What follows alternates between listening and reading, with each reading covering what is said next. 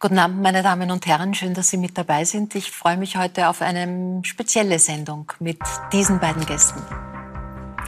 Erika Bluha hat mehr als 30 Bücher geschrieben und zuletzt ihr wohl bisher persönlichstes vorgelegt.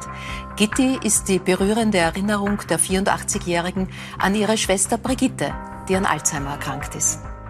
Ihren Kollegen Adi Hirschall hat Erika Bluha zum Schreiben ermuntert. So hat der 75-Jährige auch sein bewegtes Leben aufgeschrieben. Wie Erika hat er das Reinhardt-Seminar besucht, am Burgtheater gespielt. Zusammen sind sie auch musikalische Bühnenpartner. Herzlich willkommen. Sehr schön, dass ihr beide euch die Zeit genommen habt, heute da zu sein mehr als 30 Bücher, Erika. Jetzt ein so persönliches. Es geht äh, um die Kindheits- und Jugendtage deiner Schwester Brigitte während des Krieges. Ähm, es geht auch um ihre Alzheimer-Erkrankung. Ähm, wie ist es dir beim Aufschreiben der Erinnerung an deine Schwester gegangen? Dieses Buch war für mich überhaupt nicht geplant, sondern es ist sehr, sehr traurig, wenn ein Mensch im Alzheimer verschwindet. Und meine Schwester ist fünf Jahre älter als ich und war mir immer ein ganz wesentlicher Lebensmensch. Und dieses Weggleiten und Verschwinden, das hat mich so bestürzt und so traurig gemacht. Und dann habe ich begonnen zu notieren, Jugenderinnerungen. Und dann meine Verlegerin Claudia Romeda hat dann irgendwann einmal gesagt, du schreibst doch da irgendetwas. Kann ich mal hineinlesen und so. Und dann kam es doch zum Entschluss, dieses Buch zu machen, das aber nur ihre Kindheit und Jugend beschreibt. Denn in ihr Frausein, da wollte ich, da konnte ich auch, ich meine, auch das, auch da ist die Fiktion dabei, aber da war ich doch als, als jüngere Schwester dabei. anwesend. Mhm. Und ich dachte, das ist auch im Sommer erschienen, ist so ein kleines Nebenbuch. Und das nimmt einen für mich sehr erstaunlichen Weg. Mhm. Und wird sehr gemocht und auch sehr gekauft. Und glaube, es hat damit zu tun, mit unserer Zeit zu tun. Mhm. Denn natürlich in unserer beider Jugend, von der Gitti und von mir, ist Krieg und Nachkriegszeit. Mhm. Und jetzt dieser nahe Ukraine-Krieg und auch wieder dieses damit äh, konfrontiert zu werden, dass Zeiten gefährlich sind mhm. und schwer sind. Ich glaube, das wirkt auch mit in dieses Buch hinein. Mhm. Und ich habe es einfach geschrieben, so wie ich mich erinnere, natürlich verbunden wie immer, wenn man schreibt, äh, fiktiv. Ich werde ja auch bei anderen Büchern, ich werde ja immer gefragt, ist ja, das alles das ist autobiografisch? Ja. Autofiktional ist ja, das neue Wort. Jetzt ist es autofiktional. autofiktional. Seit der Preisträgerin, ja. Aber ich sage dann immer, ich glaube, dass jeder Mensch, der schreibt, mit der Kompetenz mhm. seiner persönlichen Erfahrungen schreibt. Okay. Nur bei mir ist halt augenfälliger, weil man mich vorher schon irgendwie gekannt Das Foto, hat. das das Cover äh, zeigt, das ist echt, das ist wahrhaftig, das ist das Drei-Meter-Haus. Hat denn Gitti, die im Sommer 90 wurde, das Buch in Händen gehabt? Hat sie dieses Foto... Ja auf dieses Foto irgendwie reagiert? Sie hat es in Händen gehabt, sie hat das Foto gesehen und ich habe gesagt, schau, das bist du und das bin ich und das ist die Börge und sie hat auf diese gewisse Weise gelächelt und dann habe ich ihr nur drinnen gezeigt, ist auch noch ein Foto, wie sie dann ein wunderbares Model war in, in New York. Sie hat, ich weiß es nicht. Man weiß ja überhaupt nicht. Es ist ja eine so seltsame Sache mit dem Alzheimer. Ich habe doch jetzt eine Lesung gehabt mhm. mit Thalia und da habe ich auch zu den Leuten gesagt, wo ist die Seele ja. beim Alzheimer? Wir sprechen noch immer, wir sind beseelt und, und wenn wir sterben, geht die Seele. Aber wo ist die Seele? Und da hat eine Freundin der ersten Reihe gesagt, Vielleicht ruht sie sich aus. Das hat mir so gut gefallen. Ja, ist ein, ein tröstlich, eine tröstliche ja, so Geschichte. Tröstlich. Eine tröstliche ja, Geschichte. Alzheimer sagt die Seele, jetzt schlafe ich, bis ich dann. Adi, die Erika hat äh, in ihrem Buch Am Ende des Gartens ihre Jugenderinnerungen niedergeschrieben. Das ist dir nicht fremd. Du hast schon vor zwei Jahren deine Biografie herausgebracht. Da mhm. stimmt was nicht, heißt sie. Mhm. Und verrätst, dass Erika dich zum Schreiben ähm, ermutigt Animiert. und ermuntert hat. Ja. Wie hat sie das getan? Äh, wie ich meine, meine ersten Texte ihr vorgelesen habe, habe ich mir gedacht, na, das wird doch hoffentlich reichen für einen Abend. Und äh, sie hat sie gelesen, ich habe ich hab sie vorgelesen und sie hat dann gesagt, sag einmal, warum schreibst du nicht überhaupt äh, ein bisschen mehr? Und dann habe ich mir gedacht, es war natürlich auch die Zeit reif, weil Corona gerade gewesen ist und die haben mir gedacht, also ich bin ja einer, der, der muss immer was machen und der muss immer irgendwie etwas vorhaben und dann haben wir gedacht, das ist aber jetzt genau die richtige Zeit, das zu tun. Ja, und äh, der Titel ist äh, ein, ein, ein ist im, im, Gespräch mit einer Verlegerin einmal gefallen, habe ich gesagt, da stimmt doch was nicht und und das habe ich mir dann genommen und äh, habe das dann auf meinen Namen bezogen, mhm. nicht? weil wenn man im Jahr 1948 immer noch Adolf genannt wird, dann da stimmt was nicht. Ja, auf das kommen wir, kommen wir gleich zu sprechen. Ja. Es, ist, es sind noch amüsante Anekdoten drinnen. Du beschreibst ja. deine, deine Mutter als Geräuscheschläferin, ja. einen Lehrer, der irgendwie mit, durch eine Nervenkrankheit mit dem Kopf herumgewackelt ja, das sind, und du, Ja, und du schreibst äh, von, von dem Roadtrip, den du mit deinem Vater knapp vor seinem Tod unternommen ja. hast. Was hat das für euch bedeutet, diese, diese letzte Reise? Das ist unglaublich viel, weil es war ja sehr viel zerbrochenes Porzellan zwischen uns, war ja in dem, in dem Kapitel Zerfall, Zerfall ist es ja äh, zur Sprache gekommen und äh, wir sind wir sind sehr weit voneinander entfernt gewesen. Und dann, als ich äh, aus Italien zurückkam, eines, eines äh,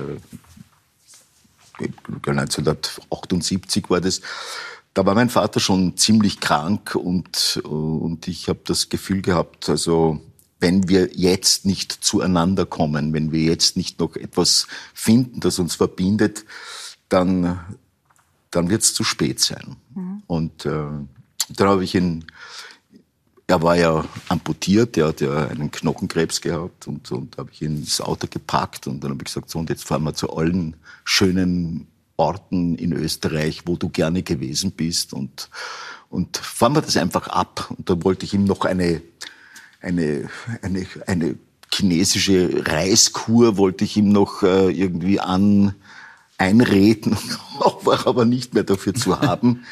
Aber wir haben dann ein wirklich, wirklich gute und tiefe Gespräche miteinander gehabt und das hat mir irgendwie äh, irgendwie auf eine ganz bestimmte Art und Weise das mir das Leben gerettet, weil es gibt nichts Schlimmeres, wie mit, mit äh, einem Vater oder mit einer Mutter in, Un, in, in, Un, mhm.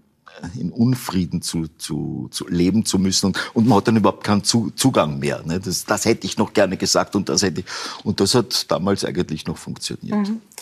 Äh, ihr schreibt ja beide sehr offen äh, über die Nazi-Vergangenheit von Teilen der Familie, ähm, der Väter auch. Ähm, wie war das für dich, Erika, dieser einerseits so geliebte Vater, der für dich ja immer war, in dieser Frage aber auch einen sehr klaren, scharfen Blick zu haben? Mir wurde da sehr geholfen im, im Gymnasium in Floridsdorf. Ich hatte eine Geschichtsprofessorin, ich glaube, die kommt auch schon irgendwo in meinen Schriften vor. Ich merke meinen Namen so schlecht, mhm. aber sie hieß Eleonore Zimmermann. Und mhm. diese Frau war unglaublich. Die hat Schülern meiner Generation alles über den Holocaust erzählt, über den Nationalsozialismus. Der hat uns im Zeichensaal Schmalfilme gezeigt, wo einige Mitschülerinnen sind dann äh, erbrechen gegangen in, in, aufs Klo. Vor, vor. Also sie hat uns alles, alles erzählt und Jahre später, Generationen nach mir, haben ja noch kein Wort darüber erfahren. Mhm. Mit dieser Erfahrung bin ich dann nach Hause gegangen und habe meinen Eltern wirklich, also denen habe ich gesagt. Denen habe ich gesagt. Ja.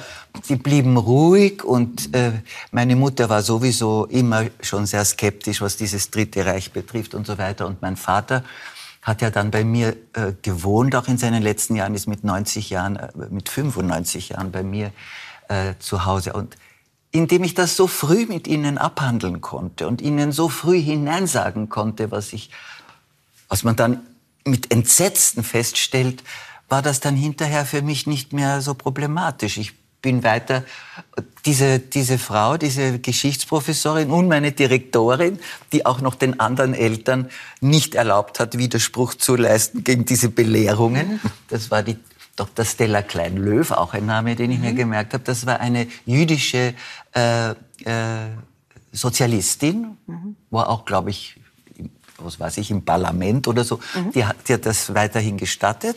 Und die diese Frauen haben mich zu einer Antifaschistin gemacht, ganz, ganz früh. Mhm. Und den beiden bin ich unsäglich dankbar. Ja, äh, du hast gerade gesagt, Adi, wenn man 1948 geboren ist und Adolf getauft wird, dann ist das ein Statement. Ähm, wie, wie, bist du damit umgegangen oder was tut das gerade auch jetzt mit euch, wo wir in einer Zeit leben, wo gewisse neue Zeiten, alte Zeichen, äh, hat der Hubert von Geusern kürzlich ja gesagt, Ideologien wieder aufflammen? Wie, wie, wie, wie klar kann und muss man sich abgrenzen? das kann man, kann man, man kann das in einem Konzert machen, man kann, man kann sagen, äh, also lange war dieses Adolf oder das war ja über, als Kind war das wurscht irgendwie. Ich bin in Oberösterreich aufgewachsen und in Oberösterreich da hat man überhaupt keine Berührungsängste gehabt mit, mit so einem Namen eigentlich, mhm. muss ich schon sagen. Aber dann später, als ich dann im Jahr 1968 doch irgendwie politisch erwacht bin, sagen, wohl oder übel durch die, durch die Studentenrevolte und so, ähm, da ist es dann schon so weit gekommen, dass ich also wirklich äh, wild geworden bin, einfach wild und wütend und äh, damals war ja auch noch diese Jugendbewegung, diese, diese eminent starke Jugendbewegung. Und jedes Lied, jedes, alles hat mich unterstützt in dieser Wut und, und da habe ich das eigentlich ganz gut aufarbeiten können, auch im, im Kreise der, der, der kleineren Familie, sagen wir nicht. Weil, weil der, der, der, mein Vater war ja kein bekennender Nazi, sondern der Bruder war der eigentliche Schurke, mhm. ja, und der hat es halt dann gekriegt von mir irgendwie. Nicht? Also das, und heute, ja, äh, heute. Fühle fühl ich mich, fühle ich mich wirklich, äh, wirklich äh, ohnmächtig manchmal, wenn ich dieses, diese, diese, dieses, dieses Ungeheuer da auf mich zu rollen sehe, nicht? Also wie, wie äh, schon lange äh, gelöst äh, geglaubte Probleme oder, oder Worte wieder fallen und, und wie, wie was, was vor, vor 10 oder 20 Jahren noch vollkommen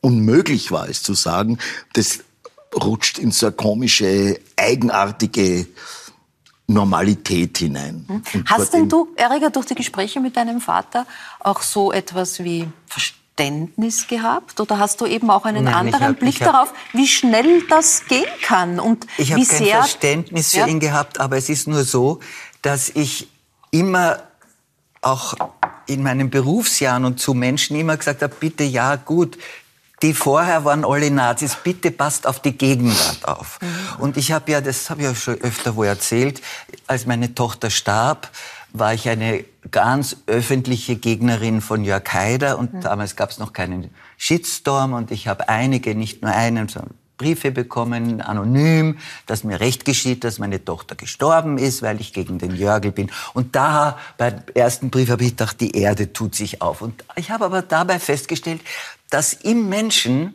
schlummert der Faschismus. Und wenn eine mhm. Zeit kommt, wo man Angst kriegt, und jetzt haben wir eine angstbesetzte Zeit, da kann der Herr Kickel wunderbar für sich einsackeln. Und es ist so traurig, mhm.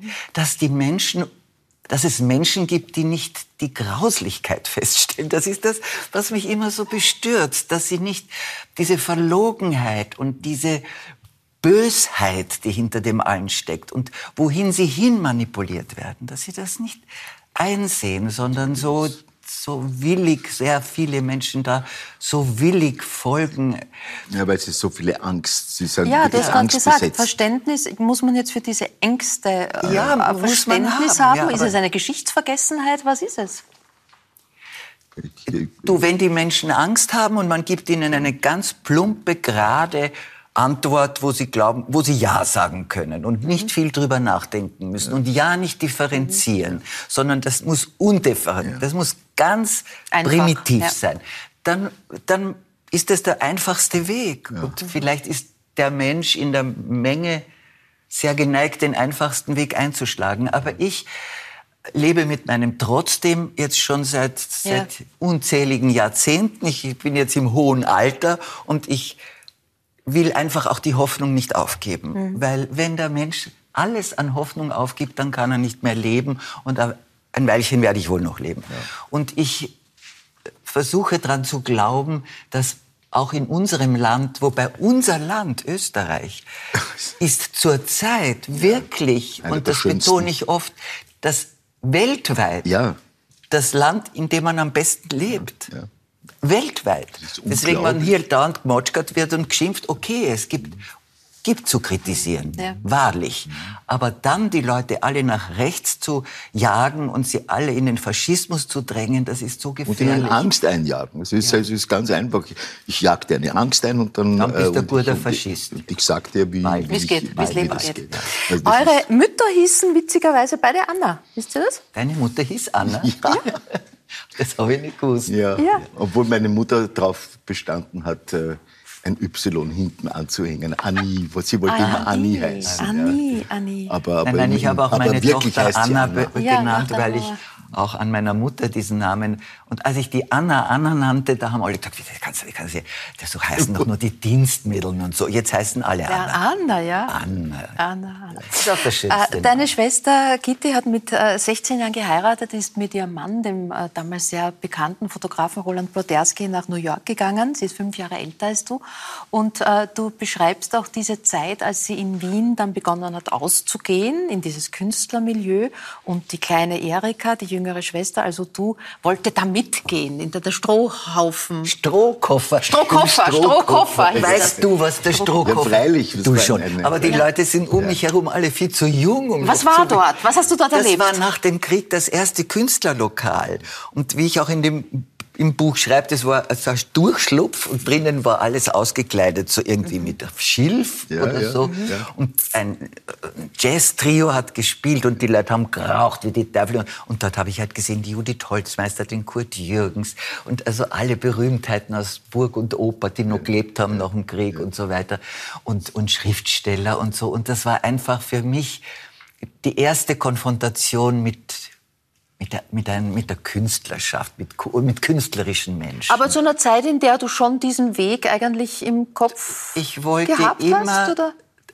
Wenn ich das kurz sagen darf, also nach meinem Kriegserlebnis, ja. nach diesem traumatischen mhm. Erleben der Bombardierung Wiens, war ich anschließend Schülerin.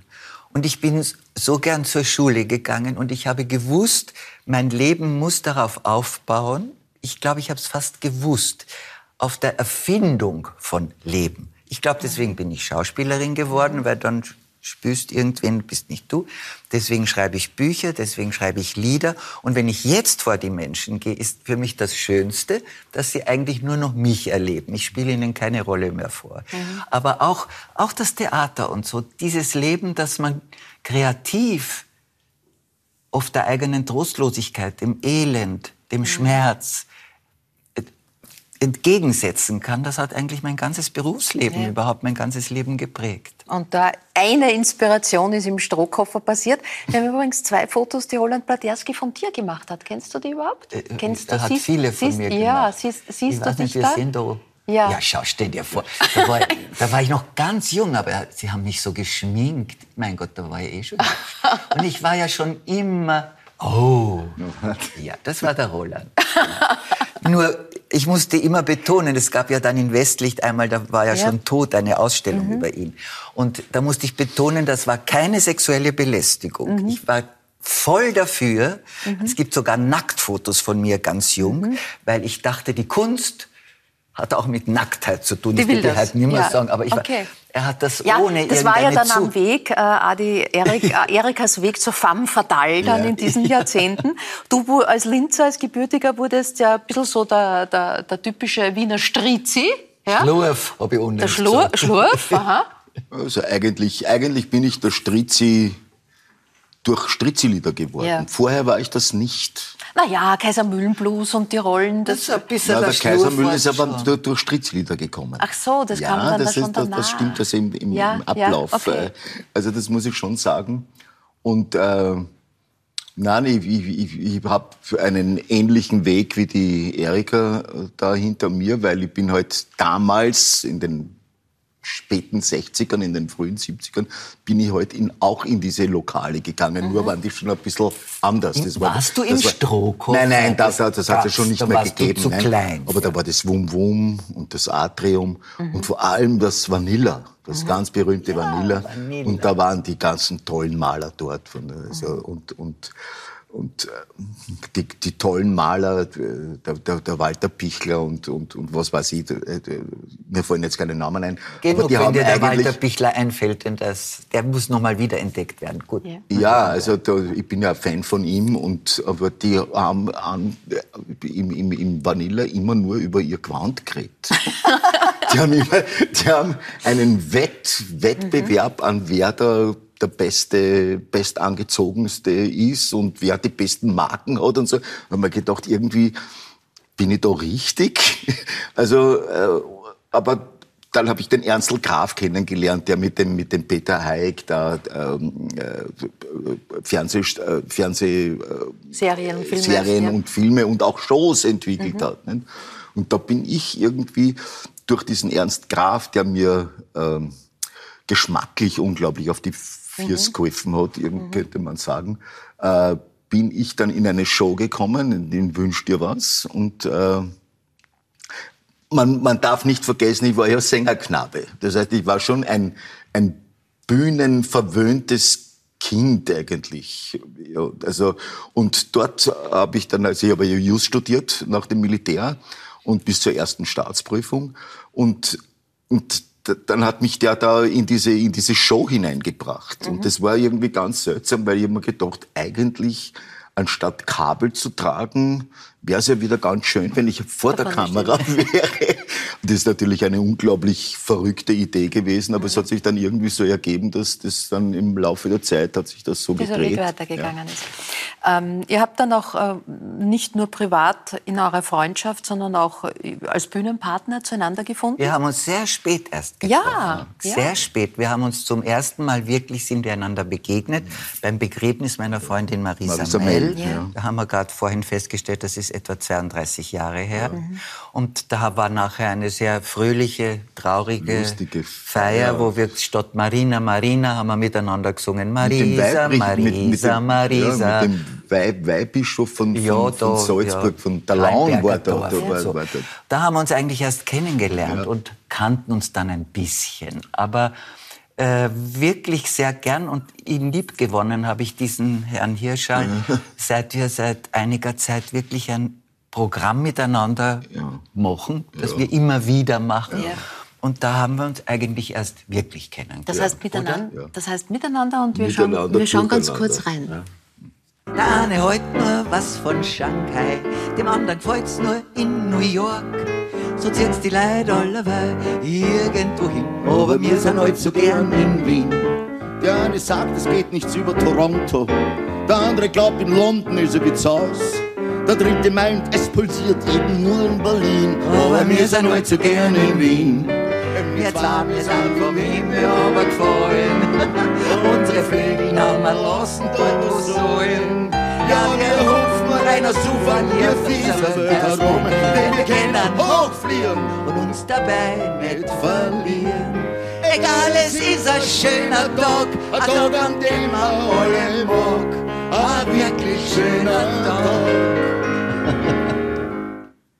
Wieder Lieder von Erika Bluha gemeinsam sind mit Adi dabei, Hirschal. andere sind dabei, auch. andere ja. auch. Er hat einige Lieder sehr schön übersetzt, auch, Ja. die Ja. wir singen. Was- Und wir singen den Kaisermühlen Blues. Ah, ja. Daher den kannte ich ihn. Ihn, das war natürlich. Was euch verbindet, ist, ihr habt von der Ausbildung her beide das Reinhardt-Seminar gemacht. Ja. Äh, ihr habt dann beide am Burgtheater gespielt.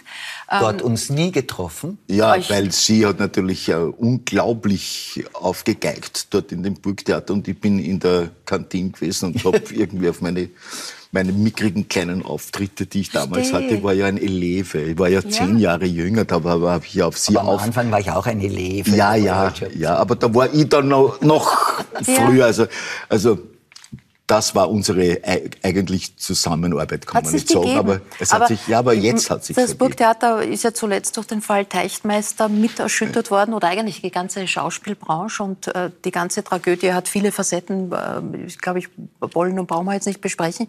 Aber was ja auch gefallen ist, dass er im Laufe des Prozesses gesagt hat, dass niemand was davon wusste. Ähm, wie nah kommt man sich unter Schauspielkollegen oder bleibt grundsätzlich ein Geheimnis?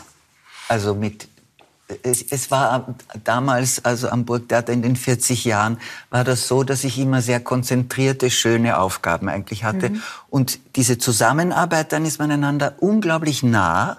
Und mir hat eigentlich auch beim Drehen der einigen Sachen, die ich für Ja. Film und Fernsehen gemacht habe, mir hat eigentlich immer ganz gut gefallen, dass man sich ganz nah kommt und nachher sagt man, ciao.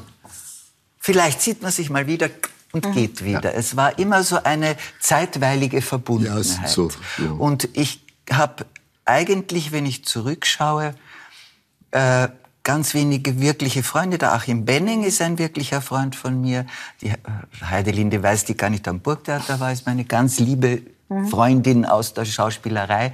Aber sehr, sehr viele, die ich hochschätze. Unlängst haben der 90-jährige Michel Helter und ich uns gemeinsam unser, das letzte Stück im Metro-Kino angeschaut. Ja, ja. Kinder der Sonne von Gorki. Da waren wir beide begeistert von uns. Michael Helter gerade mit dem großen goldenen Ehrenzeichen ausgezeichnet. Wir Und- gratulieren auf ja. diesem Wege. Aber zum Beispiel die, der Fall Teichtmeister, den ich so sehr als Schauspieler geschätzt habe, ich glaube, wenn ich mit ihm gespielt hätte, hätte ich es auch nicht gewusst. Wie blickt Sie auf eure Zeit am Reinhardt-Seminar zurück? Äh, Was hat sich da, wie war das damals? Also durch den Rücktritt von Maria Happel, die das Reinhardt-Seminar zuletzt geleitet hat, ist dieses Thema auch des, der, der, der, der hierarchischen Strukturen, auch äh, der, der Machtgefälle, die es zwangsläufig geben muss, gegeben hat. Ja. Wie, wie erinnerst du dich daran? Ja, ich erinnere mich daran, dass ich irgendwie zum Seminar gekommen bin, irgendwie wie die, wie die Jungfrau zum Kind, weil ich, äh, weil ich, weil ich äh, äh, bin genommen worden und ich wusste wirklich nicht ganz genau warum, weil die Susi Nicoletti hat mich vielleicht drei oder vier Sätze sagen lassen. Und hat gesagt, wusste "Geh, schon Burli, immer genau." Burli, Burli, geh raus, geht, es ist schon gut. Und ich habe mir gedacht, jetzt bin ich gut gefallen, jetzt bin ich durchgefallen. Nicht? Und dann war ich in der nächsten Runde und da ging es dann ums Tanzen und ums Singen, da habe ich gewusst, das, das kann ich. Und, äh, aber, aber wie war das dort? Ich bin eigentlich als zu alter. Also man hat bei mir schon gesagt, also eigentlich bist du schon ein bisschen, bisschen alt fürs Seminar. Und deswegen habe ich ja nie so einen, einen, einen, einen gleichgeschalteten Rhythmus mit den, mit den anderen gefunden. Das heißt, ich war immer ein bisschen äh, arrogant vielleicht und, und, und nicht so leicht einzupapieren von, von, also das, das war, und mit dem Direktor, den habe ich gar nicht so richtig wahrgenommen. Also das war, Also das war unser Direktor war noch ein Alten-Nazi, der Professor Niederführ. Ja, der Niederführ, Ich ja. war zwei Jahre am Seminar, aber ich war dort sehr erfüllt, dass ich überhaupt, ich zu Hause haben wir eine Wohnung gehabt, habe Ja. ich noch kein eigenes Zimmer gehabt. Man konnte in diesem Palais ein Zimmer mieten. Dann habe ich ein Zimmer gemietet, dass ich einfach in einem in einem Zimmer Ja. sitze, ganz allein, ein großes Palaierzimmer. Nein, und dann hat die Susi Nicoletti, die mir eine liebe, liebe mütterliche Freundin geblieben ist bis zu ihrem Tod, die hat dann das Musical, das war damals ja noch unüblich, und ich habe mit tiefster Stimme habe ich gesungen. Bass, Basspartien gesungen. Kiss me, Kate. Nur kein. Also es war Nein, ich habe die Zeit sehr als sehr für mich sehr aufregend in Erinnerung und ich war ja auch, es war ja der der Jahrgang mit lauter Berühmtheiten, Ja. Schönheiten. Ja. Die Marisa Mell und die Senta Berger und die Maria Berschi. Und ich hab mir, hab mir gedacht, du, bist eh nicht schön, du kommst höchstens irgendwo hin ans Theater. So Ja, war es ja. ja dann auch. So war es dann auch. Ja, und nach zwei Jahren war ich dann schon engagiert und war schon als, auch als Elevin am Burgtheater. Nur, um auf die Maria Happel und diesen Widerstand zu kommen.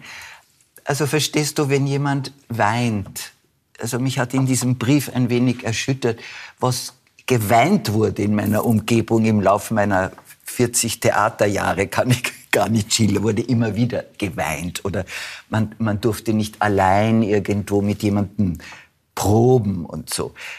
Das ist jetzt einfach durch MeToo äh, ist eine sicher zum Teil unglaublich nützliche Sache entstanden, mhm. bei der man so aufpassen muss, dass sie nicht in die Blödheit abdriftet. Mhm. Wenn es zu viel wird, dann ist es unerträglich. Es ist gut, es ist wunderbar, dass man die sexuelle Belästigung, dass es mir wäre lieber, es würden noch weniger Frauen ermordet in Wien und mir wäre noch lieber weltweit, würde die Frau nicht schlechter als ein Tier behandelt, sondern sie könnte frei leben ja. aller Orten. Und die Frau ist immer noch, da wir jetzt alles so global, global sehen, mhm. ist ja immer noch einfach grauenvoll dran. Und wir hier, wir können, wenn wir wollen, erreichen, was wir wollen. Mhm.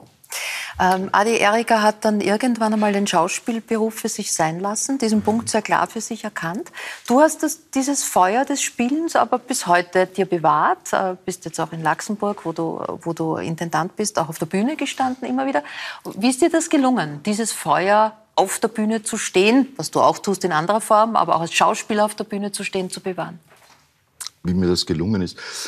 Äh, mir ist es nicht gelungen. Ich habe das nicht angesteuert. Das, äh, die Leute sagen immer, woher nimmst du das? Und dann sage ich, das musst du den lieben Gott fragen, weil ich bin mit einer positiven Energie aufgeladen irgendwie, äh, die, also ich, ich bin kein Planer. Ich plane nicht irgendwie eine Karriere oder, oder, oder jetzt mache ich das und mache das, mir, ich, ich lasse den Zufall etwas mir zufallen. Mhm. Ja.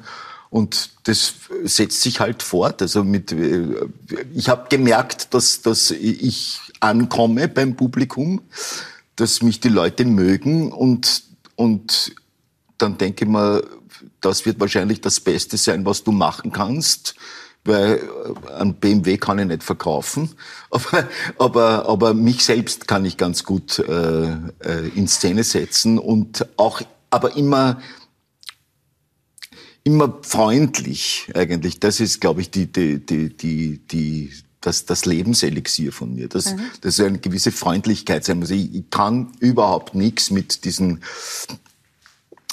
tra tragischen äh, äh, Szenen an. Ich muss dann immer lachen. Und, ja, es ist wirklich wahr, ja, weil äh, das, man kann das auch nicht überprüfen, das mit dem, mit dem Weinen und was weiß mhm. ich. Aber einen guten Gag oder eine, eine, eine gut gesetzte Pointe, für die man ja wirklich ein Talent braucht, das ist, das über, das ist über, überprüfbar. Das ist überprüfbar. Wenn du das nicht kannst, dann, dann, dann ist es aus. Ja. Er hat ein Wort gesagt, das ich oft benutzt das Wort Karriere. Ja. Und es besteht alles zurzeit aus Karrieren. Ja. Und ich bin wirklich in mich gegangen. Ja. Und wenn ich das jetzt sage, stimmt das. Ich habe nie für mich je das Wort Karriere ja. benutzt, ja. sondern es tun. Ja. Und wenn man es tun kann, versuchen es möglichst gut zu tun. Sich auch erfreuen, wenn es gelingt und dann weiter tun. Und ich glaube, das ist bei dir ähnlich passiert. Ja, also ich habe da nie, nie irgendwie auf etwas spekuliert. Also es ist, äh, dass ich Intendant geworden bin, das ist ja nicht meine Entscheidung gewesen. Das haben ja andere entschieden. Und ich muss ja dann nur sagen, ja, ich kann das nicht, aber ich kann es lernen. Mhm. Ja, und ich hab's gelernt irgendwie. Und die, aber in dem Moment, wo du etwas wirklich gut kannst, musst du aber aufhören, äh, wenn wenn wenn wenn es dann wirklich kannst, weil nur, na wirklich wirklich, weil dann wird's fad. Es wird, ich brauche immer ein bisschen ein Risiko. Ich brauche immer Neues, irgendwie mit was Neues, sonst sonst. Das darf nicht zur Gewohnheit werden ja. für einen selber. Äh, Erika, du hast vorher schon gesagt, dass dieses Buch großen Anklang findet, ähm, auch weil es mit äh, vielen Menschen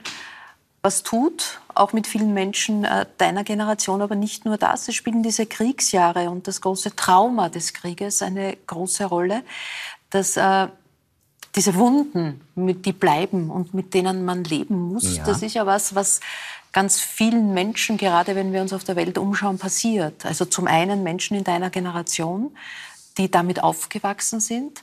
Zum anderen. Menschen, die in Kriegsgebieten leben oder die auf der ganzen Welt auf der Flucht sind, die leben und müssen mit diesen Einschlägen, oft im wahrsten Sinne des Wortes, leben. Wie ist es mit dir damit gegangen und Ja, welche das Rolle ist- spielt das noch für heute mit Das 84? spielt für mich gerade zur Zeit wirklich im Alter eine ganz große Rolle, denn ich habe den Krieg furchtbar traumatisierend erlebt, aber überlebt und die Nachkriegszeit überlebt und dann hatte ich meine persönlichen äh, ähm, Einschnitte im Leben und aber an sich die Welt schien sich für mich durch lange Jahrzehnte zu verbessern. Dann gab es diese Atombombengefahr nicht mehr, dann fiel die Mauer, dann und dass jetzt plötzlich wieder wir Menschen wirklich, die Menschheit, wirklich vor einer ganz schwierigen Situation steht. Und das ist einfach Tatsache. Und vor allem auch, dass wieder Krieg so in der Nähe herrscht, dass ich plötzlich im Fernsehen wegdrehen muss, weil ich Bilder sehe, die sind für mich wie Erinnerungsbilder. Und was uns besonders, glaube ich, äh, dazu aufrufen wird als Menschheit. Ich kann einfach auch im Alter nicht aufhören, mir zu sagen, ein paar Jahre hast du das eh noch gut und dann bist eh weg. Sondern ich, ich muss immer den, den Menschen bedenken. Der ökologische Zustand unseres Planeten ist etwas unglaublich Trauriges und manchmal wirklich schon so, dass man sagen muss, man gibt die Hoffnung auf, was man aber nicht soll, weil wir tun für uns im Kleinen äh, viel Gutes dafür. Aber solange nicht, was weiß ich, China, Indien, Russland, solange nicht wirklich in einem ganz, ganz, ganz oberen Revier da eine Veränderung eintritt, dann muss man dem wirklich ins Auge schauen. Und und mir tut das oft sehr leid, dass junge Menschen jetzt leben müssen mit dieser mit Dieser, einer mit dieser mit- schlechten Perspektive. Ja, ja. Die Perspektive werden immer enger. Ja. Wie, wie bist du mit den, diesen Wunden des, der Kriegsjahre später in deinem Leben umgegangen? Indem Also- ich immer erfunden habe, anderes Leben, indem, indem ich kreativ auf meine Weise wurde. Das zum Beispiel in einer Therapie anzuschauen, war nicht das Thema dieser Generation. Nein, meine Therapie, bin ins Theater gegangen, ich Ja. habe äh, ich hab angefangen Jazz zu hören, ich habe Musik gehört, ich habe im Radio, während ich Aufgaben gemacht habe ich Jazz gehört. Meine Eltern haben gesagt, was hörst du denn da für eine Negermusik? So ungefähr so. Also, und dann war, war, war Ella Fitzgerald und so. Und, so. und dann habe ich begonnen zu lesen und dann bin ich durch die ganze Frauenliteratur und dann bin ich zum Viktor Frankl gekommen auf der einen Seite und so. Also ähm, von Therapie in dem Sinn, ähm, das, hat, das Leben hat mich also therapeutisch ich finde, ich finde ein, ein, ein, ein, Leben mit Freunden und im Gespräch und in der Kommunikation äh, ist Therapie. Also ich brauche das dann ja nicht, weil ich kann ja alles, ich, ich kann ja alles loswerden. Ja. Also und diese- du, nur, nur, Ja. nur wirklich zur Zeit, das hört man immer wieder, sind so viele junge Menschen äh, selbstmordgefährdet Ja. und wirklich am Rande der Depression. Ja, ich sag ja, Und wenn- da weiß ich nicht, gibt es vielleicht doch therapeutische. Aber Hilfe. sicher, Aber das ist mit den Therapien, das müssen wirklich gute Therapeuten Ja, ja. sein. Adi, du hast äh, zuletzt und älter werden bedeutet mit Verlusten, mit Einschlägen, mit Schmerzen von geliebten Menschen oder von einem selbst umzugehen. Du hast gesundheitliche Probleme gehabt, eine Krebserkrankung überwunden, zuletzt mit dem Herzen Probleme. Was, was hat das mit dir getan? Also diese Erfahrung, ja, diese, wenn, hat- die- wenn die Endlichkeit, die wir alle wissen, plötzlich konkreter wird. Ja, das, das ist, es gibt einen schon zum Nachdenken. Es kommt dann darauf an, worüber man nachdenkt, nicht? Also, man denkt drüber nach, ähm, womit will ich mich eigentlich beschäftigen noch in Zukunft, nicht? Also, das, äh, Denkst du über den Tod nach? ja, ja, aber ich komme da zu, zu gar nichts eigentlich. Na, man kommt nicht? zu nichts, aber es ist gut drüber Ja, nachzudenken. ja, ich denke viel drüber nach. Ich habe eigentlich schon, also immer, ich bin ein Skorpion, ja, und das sind ja Todes, ist ja Todeszeichen eigentlich, ja. Aber das, das ist mir so normal, dass ich da über, gar, nicht, gar nicht drüber. Bist du religiös? Entschuldige, Ja, ja, dass bitte, ich das- bitte, bitte, bitte.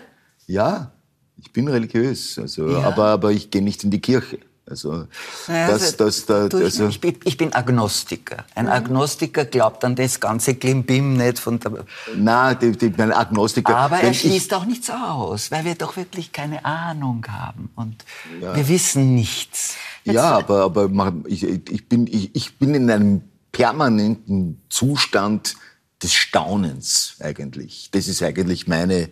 meine Deine Religion.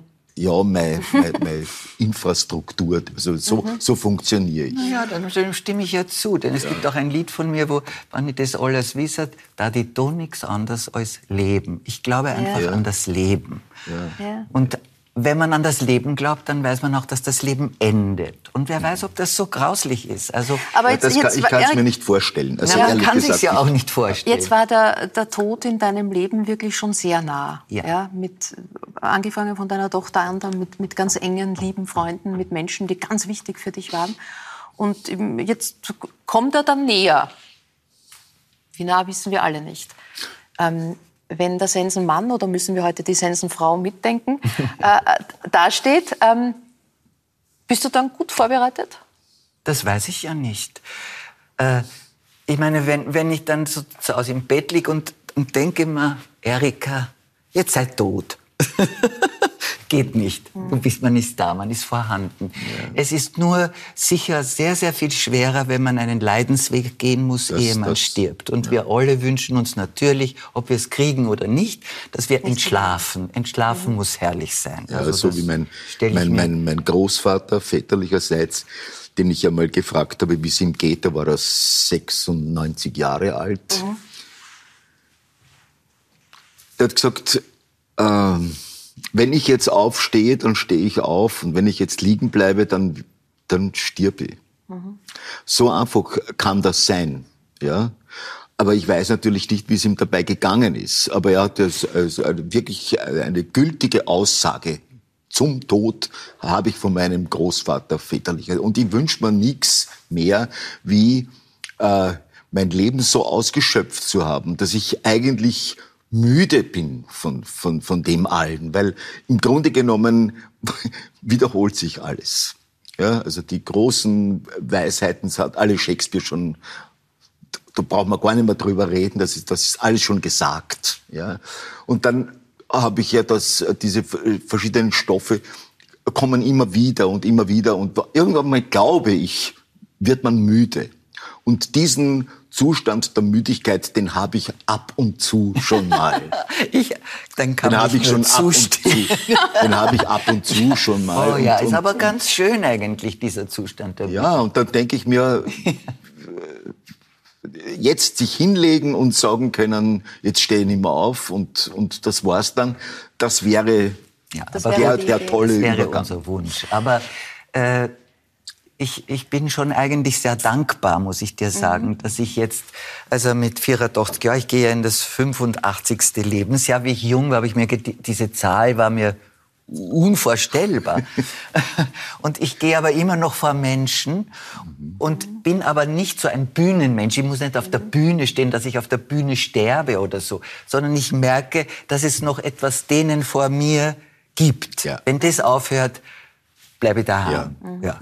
Aber solange man das noch tun kann, ist es natürlich, muss man eigentlich Dank, man soll überhaupt dankbar öfter dankbar, dankbar sein, sein ja, als man es meist ist. alles so maßlos. Du erzählst ähm, ähm, über Gitti, bis sie nach Amerika gegangen ist, nach ihrer Eheschließung. Äh, deutest aber auch an danach, dass sie wieder nach Wien zurückgekommen. Diese Ehe wurde geschieden. Es wurde eine Tochter geschenkt, die ja auch wieder genommen wurde. Ja, wir haben beide unsere Töchter verloren. Hat euch dieses Schicksal verbunden? Natürlich, wir waren auch ohne diesem Schicksal sehr verbunden. Als sie mit dem Roland in, in New York lebte, habe ich ihr ja ständig geschrieben. Und das war, für mich war Gitti und Roland, das war für, das war für mich wie der liebe Gott eigentlich.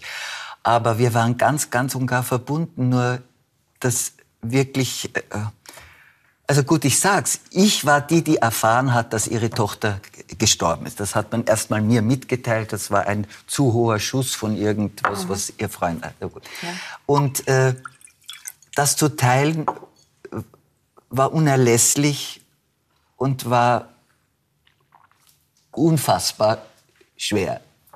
Also der Verlust unserer beiden Töchter hat uns verbunden, aber auch uns beiden etwas abverlangt. Äh, wie soll ich sagen, eben ein großes Trotzdem, ein einfach hat uns ein Weiterleben abverlangt, mhm. das wir unglaublich geteilt haben. Und deswegen, mhm.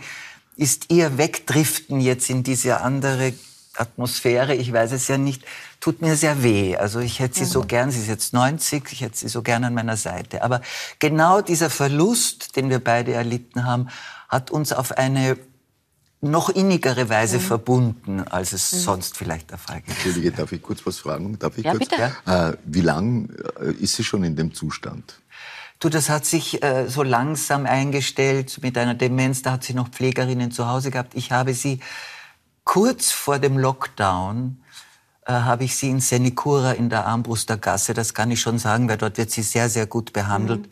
habe ich dort für sie ein Zimmer gefunden und seither ist sie jetzt auch da. Und ich, weil das war schon sehr schwierig mit Pflegerinnen und so weiter. Und ich bin ihre, ich bin ihre Erwachsenenvertretung. Ja. Und als diese Erwachsenenvertretung jetzt verlängert werden musste, entschuldigt, habe ich mir gedacht, die wollen wissen, ob ich noch jung genug bin.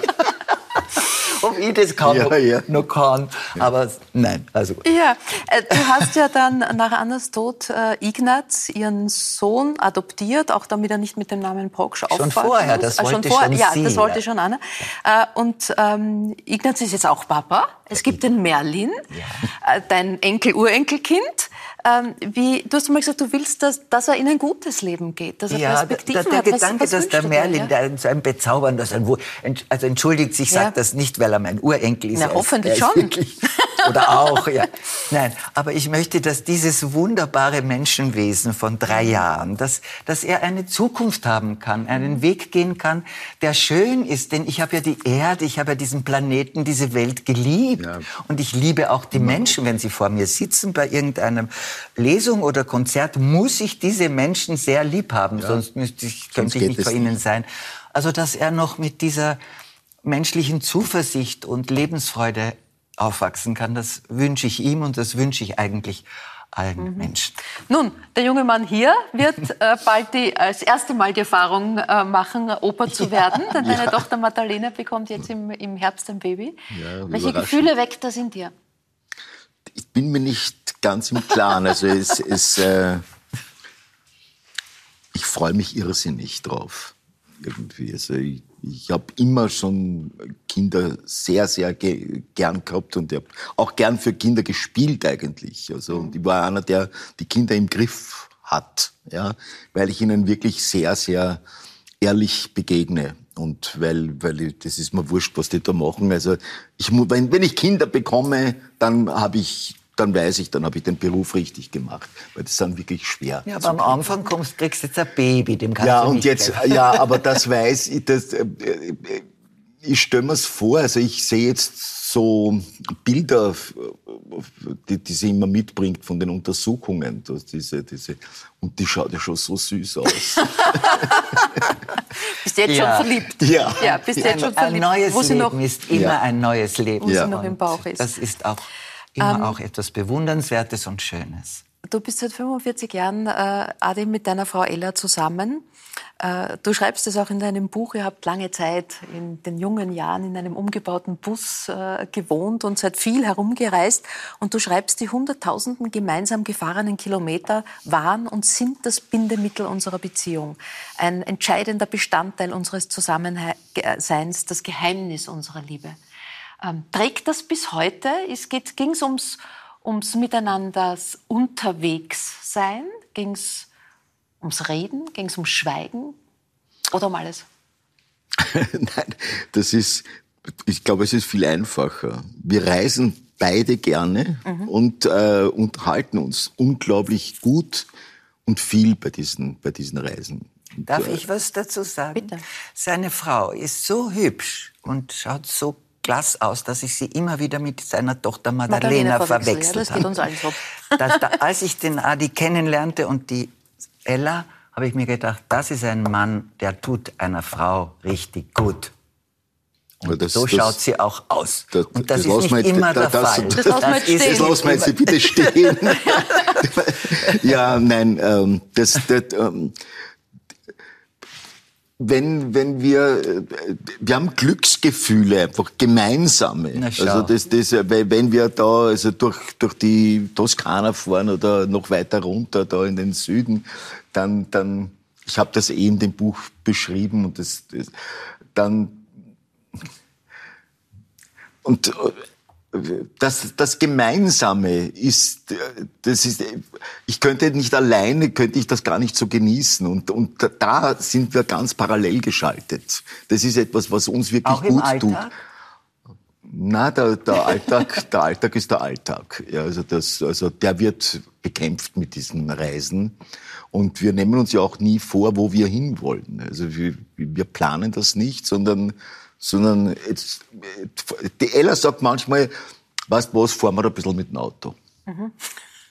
Ja, weil wir das gerne tun. Und, und Aber sag einmal, ist denn nicht auch der Alltag eine Reise?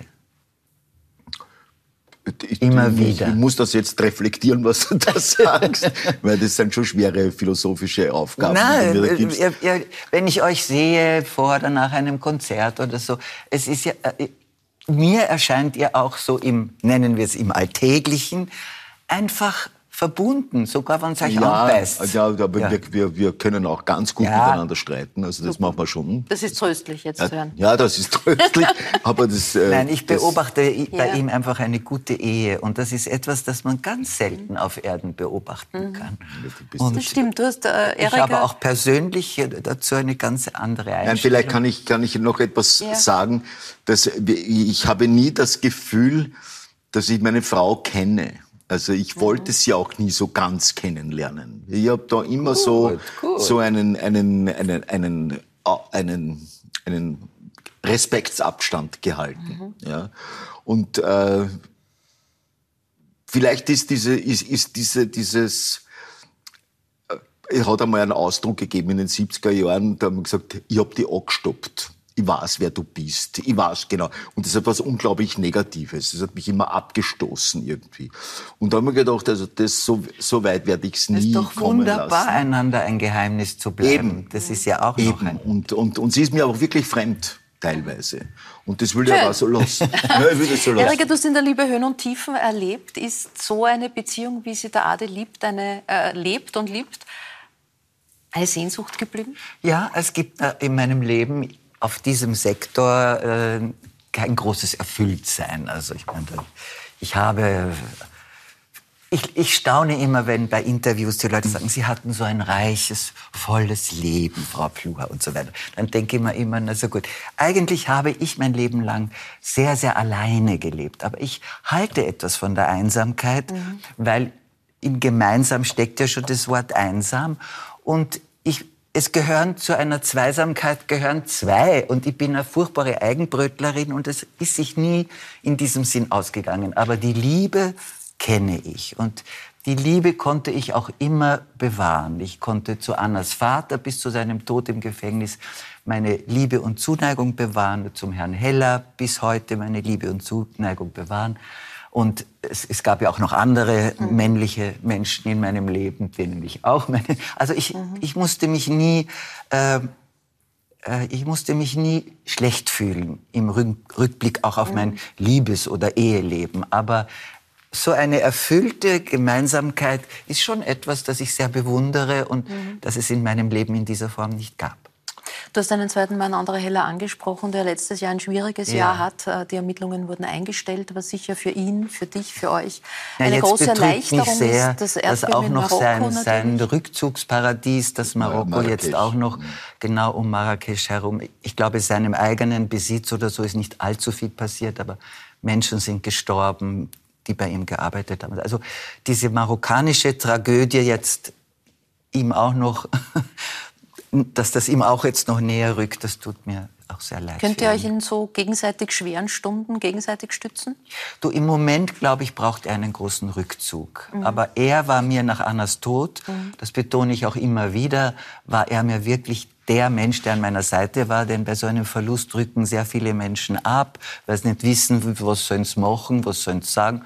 Und da war er ganz an meiner Seite, hat mit mir geweint, hat mir geholfen und vergesse ich ihn nie. Ja, es sind Katastrophenmeldungen, die uns äh, jeden Tag in irgendeiner Form immer wieder ähm, ja. Äh, ja, demütig machen. Der Krieg, schwierige Zeit, Perspektivlosigkeiten, wir haben es besprochen. Das sind aber dann eben oft auch Zeiten, in denen Menschen besonders kreativ werden. Ähm, wie geht's euch, wenn wir jetzt nach vorne schauen? Was treibt euch gerade um? Äh, fällt es euch leicht zu planen? Was planst du, Adi? Was planst du, Erika?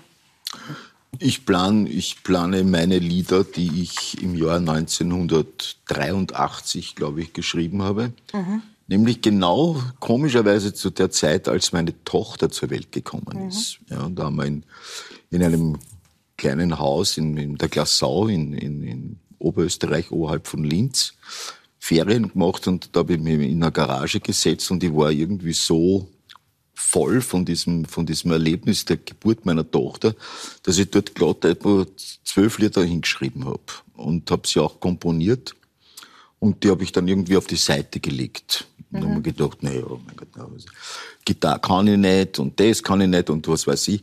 Und jetzt äh, mit ihrer, mit ihrem Baby scheint mir das wie ein, ein, ein Zeichen zu sein, Jetzt, jetzt freut mich das auf einmal wieder und möchte ich das eigentlich produzieren. Also auch eine künstlerische Geburt steht äh, bevor. Ja. Erika, du, du singst, ich du Gott liest, sei Dank du bist sehr fleißig. über 80 noch ja. eine Stimme, das ist auch nicht mhm. selbstverständlich. Mhm. Ich, ich mache noch Lesungen und, und, und Konzerte mhm. und sehr gerne, wenn, wenn ich merke, dass es Sinn hat.